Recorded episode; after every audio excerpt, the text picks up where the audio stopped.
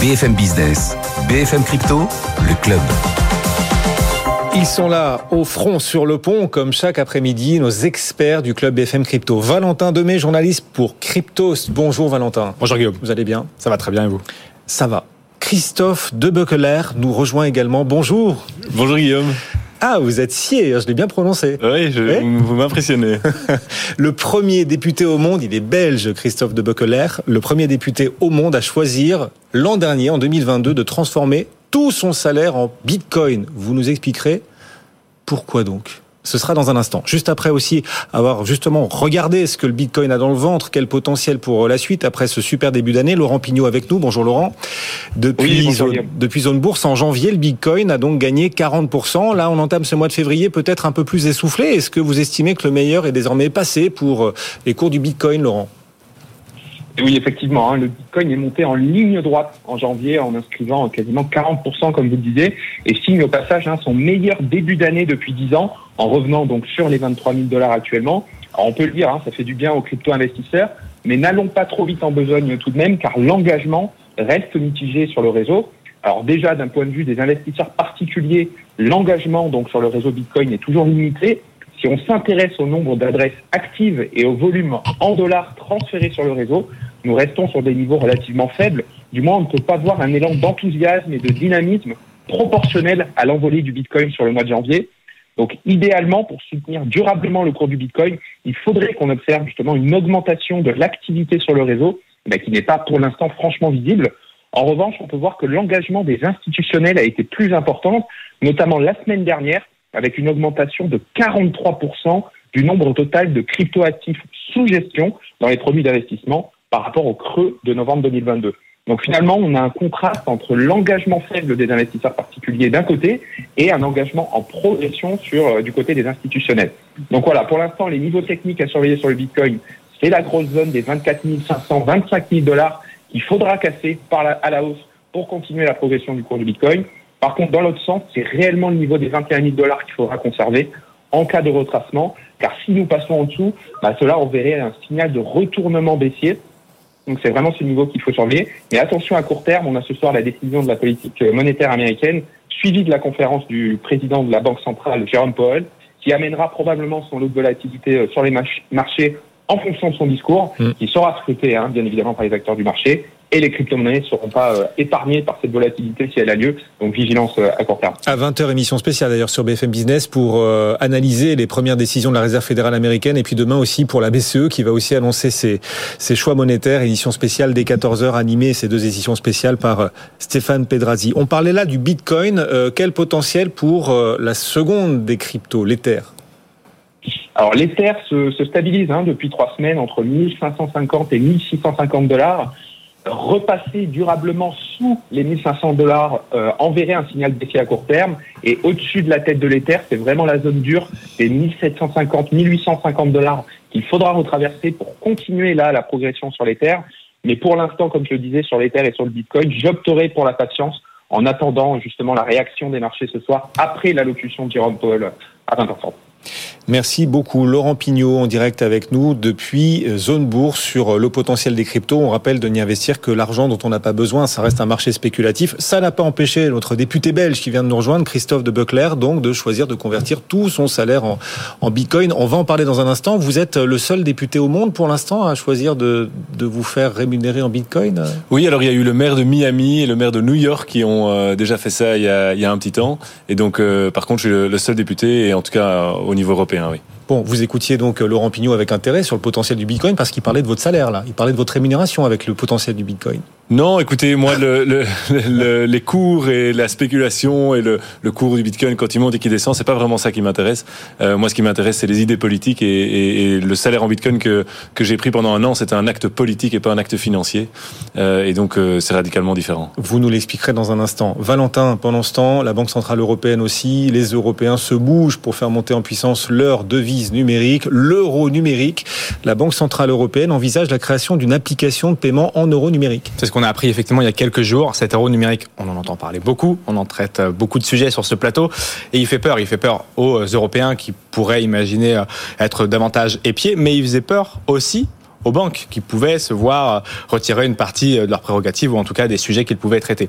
Ça avait été un petit peu écarté il y a quelques temps euh, parce qu'on avait compris qu'il allait avoir un, euro euh, numérique de gros euh, et un potentiellement de détails plus tard, mais en tout cas que les banques auront toujours un rôle à jouer dans l'intermédiaire de confiance entre le public et, et, la création de la monnaie.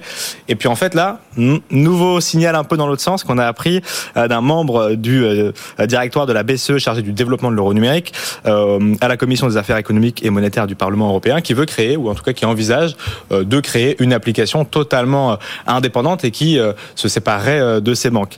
Il dit que l'eurosystème pourrait créer une nouvelle application propre à l'euro numérique qui comprendrait uniquement des fonctionnalités de paiement de base opérées par les intermédiaires. Du coup, l'euro numérique serait ainsi reconnu et mis à disposition quel que soit l'endroit où vous vous trouvez en Europe.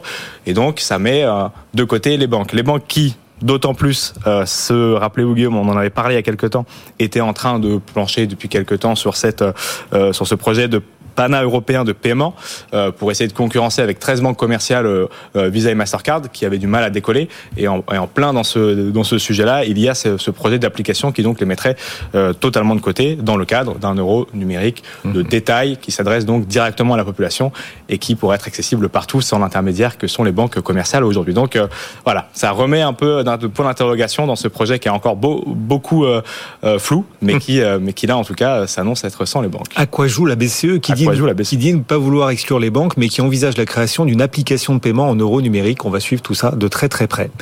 Mort vivant ou ressuscité Terra Terra qui a chuté, qui s'est effondré l'an dernier. On l'a vécu ici sur euh, ce rendez-vous BFM Crypto chaque jour. Terra, tel un phénix, est en train peut-être de renaître. En tout cas, Do Kwon, le créateur de Terra, prépare son retour et même embauche. Ouais, je sais pas si c'est un phénix. Euh, un peu abîmé. C'est, hein. ouais, c'est un peu abîmé. C'est particulier quand même. Cette blockchain qui avait fait perdre avec son stablecoin euh, algorithmique euh, l'UST qui était censé suivre le cours du dollar, qui ne l'a pas suivi puisqu'il s'est effondré avec 30 à 40 milliards de dollars sur sur son réseau. Et à, la, à quelques jours après cet effondrement, c'était ouais au printemps dernier, si je dis pas de bêtises, qu'on avait traité sur ce sur ce plateau. Mm. la Terraform Labs qui euh, justement gère ces, ces blockchains, cette blockchain là, Terra, on avait créé une autre avec un autre token pour essayer de la ah. relancer et essayer de retrouver un peu d'argent pour essayer aussi de sauver euh, les personnes qui avaient perdu de l'argent dans la première euh, blockchain Terra. Bon, ça n'a pas marché énormément, on n'a pas retrouvé les 40 milliards perdus, mais pour le coup, ça bouge, mais ça bouge encore. Ça bouge encore, effectivement. Et il y a des gens qui s'y intéressent pour le coup. Et donc, notamment, 12 personnes que tentent de recruter Terraform Labs, Terraform Labs qui est toujours présidé par Dokwon, Dokwon qui est toujours recherché par Interpol, ça fait quand même beaucoup de, de choses. Mais il embauche. Et qui continue d'embaucher et de faire quelques conférences sur les réseaux. Donc euh, c'est une affaire très particulière. C'est l'un l'une des euh, l'un des échecs et peut-être même des escroqueries les plus incomplètes euh, de l'année dépassée, mis à part FTX. donc voilà, effectivement, c'était l'échec d'un stablecoin algorithmique. On le rappelle, tous les stablecoins ne sont pas à mettre à la poubelle. Il y en a qui sont décentralisés, qui fonctionnent très bien. Il y en a qui sont centralisés, qui sont audités et qui ont des autorisations. Là, c'était vraiment une création d'un homme, One et de son équipe Terraform Labs, qui a échoué. Mais voilà, il tente toujours de relancer la machine, à voir s'il arrivera à recruter ces 12 euh, personnes, malgré la réputation mauvaise qu'a Terraform Labs avec cet échec, et le fait que les autorités sont un petit peu sur le dos de certains de ces dirigeants, dont Dokwon. oui, l'animal bouge encore, il, est recherché et il embauche. À suivre. C'est une vraie jungle, hein, cet écosystème. Welcome to the jungle. Certains qu'on pensait finis tentent de renaître et d'autres qu'on pensait finis s'entre-dévorent. Les acteurs faillis après la chute de FTX s'entre-dévorent. On pense en tout cas à Alameda Research, Alameda Research qui, entre, qui intente un procès à Voyager Digital, pas un petit procès, un procès à 446 millions de dollars quand même. Ouais, c'est sympa, effectivement. C'est, mm. euh, on est dans le cadre de cette euh, procédure euh, de la part des avocats d'Alameda Research. Donc on rappelle, FTX Alameda Research, c'était les deux entreprises détenues par Sam Bankman-Fried SBF. Euh, là, pour le coup, euh, le procès aura lieu début octobre de cette année, le 2 octobre, euh, aux États-Unis. On va clairement vers une escroquerie, hein, c'est ce dont tout a l'air de montrer. Mais en tout cas, Alameda Research, qui était du coup une des deux entreprises détenues en partie par SBF, qui était la structure d'investissement de SBF, intente un procès contre Voyager Digital de 446 millions de dollars. Euh, il leur reproche un paquet euh, de choses et de, de points dont se défend Voyager Digital, qui est en faillite, qui est en faillite depuis l'été dernier, donc avant euh, que FTX euh, ne tombe, mais on est clairement dans cette euh, recherche des moindres euros avant le procès qui s'ouvrira de, sur, de SBF en octobre prochain. Donc on va voir. Pour l'instant, les avocats de Voyager Digital se, se, défendent totalement de ce de cette attaque et euh, demandent à ce que FTX et Alameda Research soient placés au second plan des créanciers euh, pour euh, d'abord rembourser euh, les autres acteurs de cette faillite à voir. Effectivement, les deux, les deux s'attaquent. C'est, c'est tombé il y a quelques jours, mais voilà, John Ray 3 et les différents avocats et les différentes personnes qui gèrent ces dossiers tentent de retrouver, que ce soit sur Alameda ou sur FTX, le plus de fonds avant l'ouverture du procès. Voilà l'actu qui agite en ce moment l'écosystème crypto, au-delà du rebond hein, spectaculaire depuis le début de l'année euh, du cours du Bitcoin, de l'Ether. Vous, vous vous feriez payer à 100% en Bitcoin. Vous préféreriez que votre salaire soit versé en Bitcoin qu'en euros, vous, Valentin? Ouais, je, moi, j'admire ce qu'a fait euh, Christophe. Effectivement, ça fait un paquet de, de, de, de mois que je le que j'observe euh, sa position. Euh, oui, peut-être. Peut-être que je prendrai ce pari un jour. On le fera ensemble, Guillaume. oui, peut-être. Non, mais c'est pas une réponse ça. Bon, il se mouille pas. Il veut pas vexer l'écosystème. En fait, vous n'êtes pas prêt à vous faire verser votre salaire en Bitcoin. Mais comme il faut pas se fâcher avec l'écosystème, vous dites oui, pourquoi pas. Tiens, peut-être c'est une bonne idée. Vous êtes de plus en plus taquin, Guillaume. je me ferai payer en Bitcoin. Voilà. Je prendrai mon salaire en Bitcoin. Voilà. Pari est pris, Guillaume. Exactement. Je m'adresse à la caméra ouais. et j'annonce effectivement que dans quelques, dans quelques années, je prendrai mon salaire tout un an en Bitcoin comme Christophe. Et j'espère que vous me suivrez, Guillaume. Christophe de Bockeler, on prononce son nom euh, comme il faut, belge, ouais. que vous êtes. Le premier député au monde, on le disait, à avoir choisi de euh, se rémunérer en Bitcoin, de percevoir en Bitcoin sa rémunération. Bon, en réalité, vous perceviez en euros, mais vous avez systématiquement converti en Bitcoin tout au long de l'année 2022, mois après mois, à chaque fois, vous convertissiez en Bitcoin. Voilà, exactement. Euh, mois après mois, j'ai converti en Bitcoin et euh, mis ça sur un, euh, un, un wallet, quoi. voilà, bien protégé. Pourquoi bah, Pourquoi parce... faire? En plus, le cours du, du Bitcoin s'est cassé la figure au, au cours de l'année, donc pourquoi faire? Alors c'était pour défendre des idées politiques, figurez-vous. Euh, c'était un acte politique. Je pense qu'on est dans un monde financier qui est malade euh, et c'est grave parce que le, la finance est le sang de notre économie et donc il faut absolument que les hommes et les femmes politiques commencent à s'y intéresser et se posent la question. Moi j'ai essayé de réveiller le monde politique belge euh, sur ces questions pendant tout un moment en organisant des conférences, en essayant de sensibiliser. Je voyais que ça n'avançait pas comme il fallait et donc euh, j'ai décidé de frapper fort euh, en prenant ce salaire en, en Bitcoin et pour euh, voilà secouer un peu le, mmh. la Belgique et, et, et, ça a fait des vagues un peu en Europe. C'est vous, c'est vous-même que vous avez frappé. Vous avez perdu de l'argent du coup. Le Bitcoin s'est cassé la figure. Vous êtes fait mal tout seul. J'ai toujours autant de Bitcoin que quand j'en ai acheté. Oui, mais leur valeur, la valeur ah, des bitcoins en euros. Mais c'est parce que vous calculez en euros. Euh, c'est ça la différence. Et j'ai envie de faire passer les messages. Mais vous avez raison que c'était évidemment risqué. Euh, mais je pense que quand on fait la politique, c'est pour défendre des idées politiques. Et si on n'a pas le courage de ses convictions, bah, il vaut mieux pas en être. Ah oui, donc c'était l'idée de faire, de remettre la politique euh, au milieu du village en quelque sorte, le, la politique au sens noble, faire passer après soi son intérêt personnel et mettre en avant des idées, tenter de mettre en pratique les idées que l'on porte. Je pense qu'avec euh, Bitcoin, on parle beaucoup, en effet, dans les dans, dans, dans les médias du cours du Bitcoin et, euh, et des cryptos en général. Euh, or, je pense qu'il y a un vrai projet politique derrière, euh, dont on ne parle pas assez. Et euh, moi, j'ai envie euh, que la Belgique, l'Europe prennent ce train de, de la crypto. J'ai envie qu'on vote des lois qui encadrent, qui encouragent l'apparition de ce contre-pouvoir financier. Et c'est pour ça que je vais me battre. Alors, il faut nous expliquer sur le fond justement pourquoi vous estimez que Bitcoin doit être davantage mis en avant. Vous disiez notre système financier ne, marche pas bien, le Bitcoin apporte des réponses, un contre-pouvoir financier, disiez-vous à l'instant. Euh, en quoi? Bien, je pense que la première grande idée, c'est la liberté financière. Euh, si on regarde un peu euh, ce qui est en train d'arriver avec notre système financier, on a de moins en moins accès au cash. Hein, on restreint de plus en plus euh, l'accès au cash. On voit que la Banque centrale européenne est en train de travailler sur ce fameux euro numérique, qui est en fait ben, un euro pour lequel elle va avoir toutes les données, accès direct à toutes les données. Et donc, euh, je pense que si vous mettez ces instruments-là dans les mains de pouvoirs plus autoritaires, moins démocratiques, euh, on est face à un grand danger. Et je pense que continuer à avoir accès en propre à son argent, ce que permet justement Bitcoin et, et la crypto, eh bien, c'est un enjeu démocratique euh, majeur des prochaines années. C'est-à-dire que ce que vous nous dites, c'est que le Bitcoin est l'avenir du cash, en quelque sorte? Alors, je pense que dans un monde de plus en plus digital, euh, le monopole euh, de la monnaie, euh, de, le monopole étatique sur la monnaie euh, est quelque chose qui commence de plus en plus à poser question. Et on peut se demander légitimement si c'est encore en accord avec nos standards démocratiques et de liberté. Et je pense que si on ne peut pas à la fois restreindre le cash et ne pas nous, nous laisser un accès à de l'argent propre. Et donc je pense que mm -hmm. c'est ça le, le, ce qu'on doit défendre ici dans, dans le cadre de, de Bitcoin. Bon, j'ai lu certaines de vos interviews. Vous expliquez aussi que vous privilégiez le Bitcoin parce que l'euro et le dollar sont, dites-vous, moins stables qu'on ne le croit. bah, plus stable que le Bitcoin quand même. Enfin. Mais tout dépend euh, ce que ce que vous ce que vous prenez comme euh, comme référence en fait. Euh, Aujourd'hui, c'est vrai que dans nos pays, on a pris la référence euh, de, de l'euro et, et, du dollar, mais euh, en vérité, si vous prenez par exemple ceux qui veulent prendre la référence, ceux, ceux, pour qui la, la référence c'est l'or, par exemple, eh bien, on voit que le cours de l'or en euros c'est a, a, perdu 85% de sa valeur en, en 20 ans. Et donc tout dépend de, sa, de, de, de, son de son point de départ. Mais je pense que c'est pas l'élément essentiel. Je pense que le Bitcoin a fur à mesure de son adoption et euh, des capitaux qui vont, euh, bah, des, des, utilisateurs qui vont utiliser euh, le, le, le, Bitcoin et les cryptos en général, eh bien, ça va petit à petit stabiliser son cours. Aujourd'hui, c'est sûr que euh, avoir Elon Musk qui tousse et ça a un effet sur, sur, sur le cours, ça, ça fait que c'est encore pas encore utilisable à grande échelle. Mais on y va petit à petit. D'ailleurs, si vous voyez la, la volatilité, elle, en vérité, elle diminue avec les années. Si ah vous, bon? vous allez voir la volatilité il y a 10 ans de Bitcoin, c'était encore tout à fait autre chose qu'aujourd'hui. Et donc petit à petit, ah bon ça, euh, ça diminue. Alors c'est vrai qu'on a, on a la mémoire courte quand même. Bitcoin s'est cassé la figure lourdement en 2022, mais comparé aux hivers crypto précédents, la volatilité a été un peu moindre, même si elle a été importante. Hein. Elle a été un peu moindre. Euh, elle va décroissant cette volatilité sur euh, Bitcoin. Les amplitudes, oui, les amplitudes avec euh, avec le, le temps s'amoindrissent euh, parce que effectivement les, la capitalisation augmente, donc c'est plus difficile de faire bouger 3000 milliards, alors qu'au cycle précédent c'était beaucoup moins. Donc euh, effectivement, ça a tendance à, à, se, à se réduire.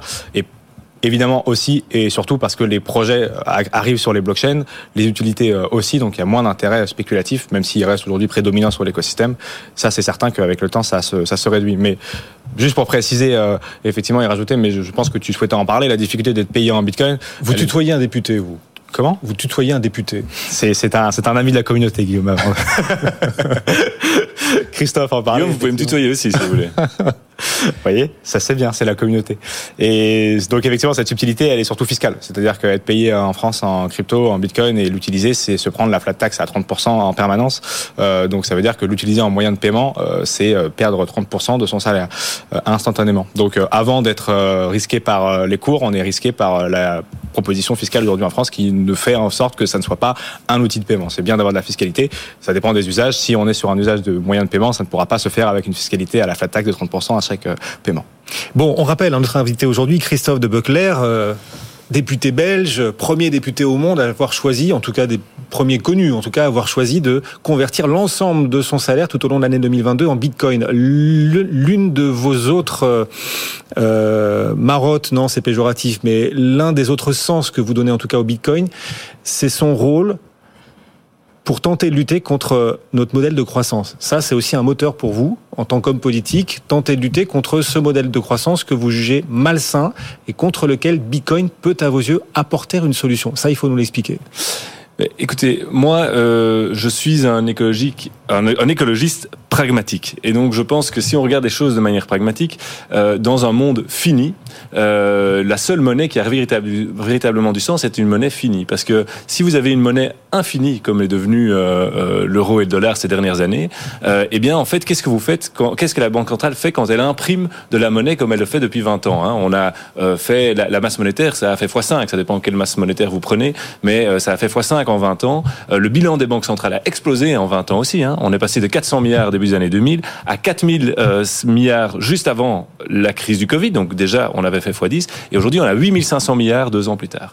Euh, donc tout ça veut dire que quand on injecte massivement des moyens dans l'économie, qu'est-ce que ça fait?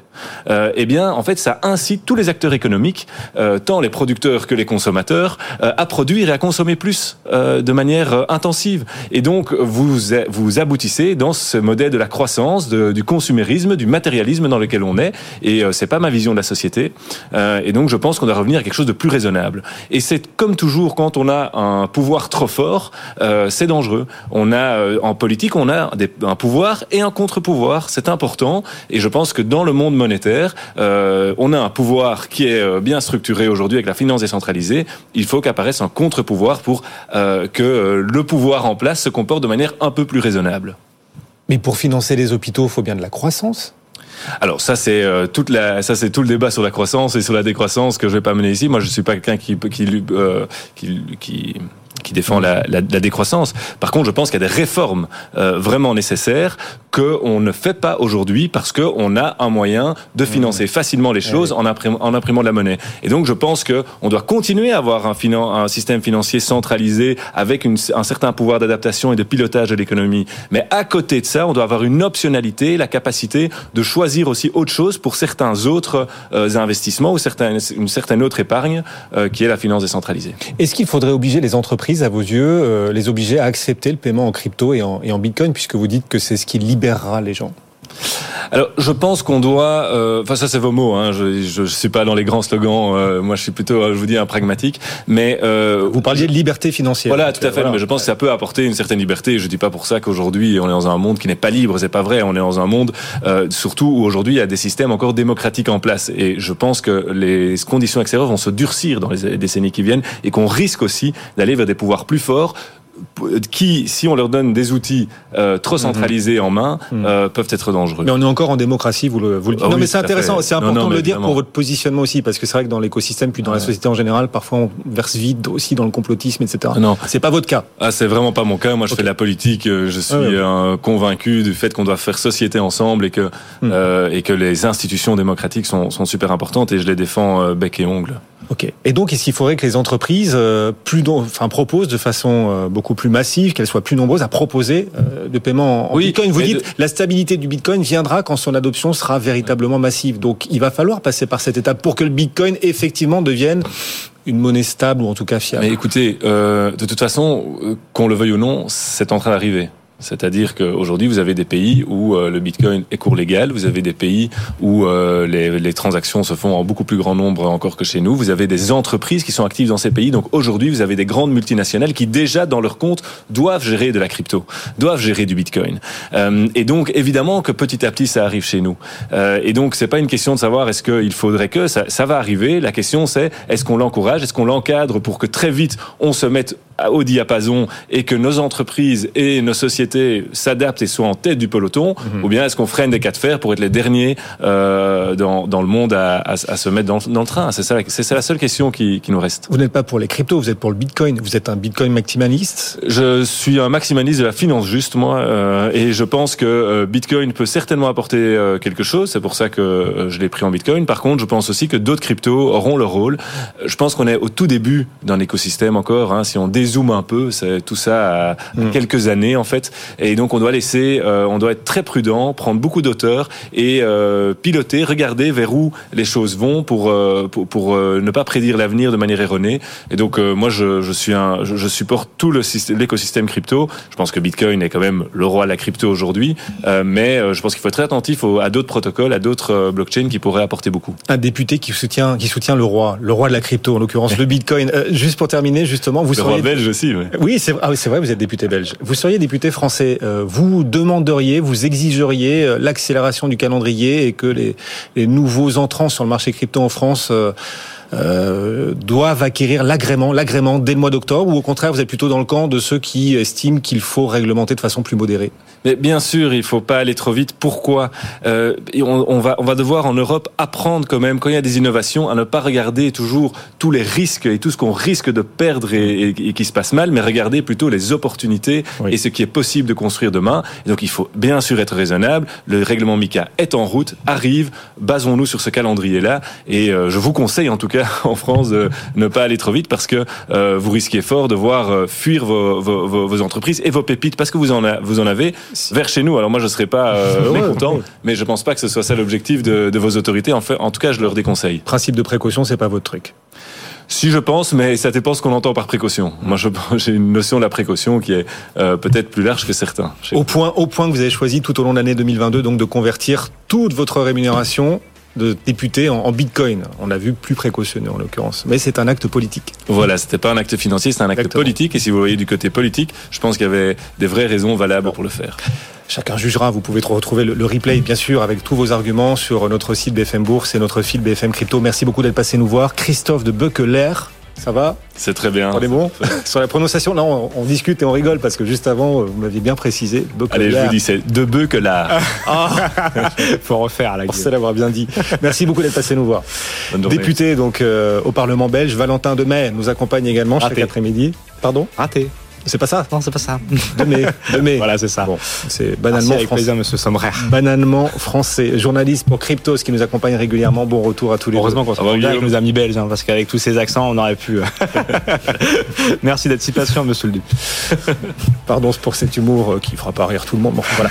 Allez, merci messieurs de nous avoir accompagnés. C'était notre club BFM Crypto dans la bonne humeur comme chaque jour. Dans un instant, les marchés, la séance du jour. On est à une demi-heure de la clôture à Paris et aussi sur le marché belge. D'ailleurs, le CAC 40 est en léger repli. La bourse de Bruxelles aussi recule un petit peu. On s'en parle dans un instant. Tout de suite sur BFM Business.